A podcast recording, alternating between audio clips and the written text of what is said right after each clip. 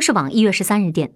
焦点访谈》十一号播出了载客的长途客车报道，曝光了沪昆高速公路沿线贵州铜仁、湖南湘潭、江西上饶境内客车司机伙同黑店经营者载客乱象。十二号，交通运输部办公厅印发警示通报，强调当前正值春运，应尽快调查核实真相，认真整改。同时，督促道路客运经营者严格落实运营管理主体责任，规范司机从业行为。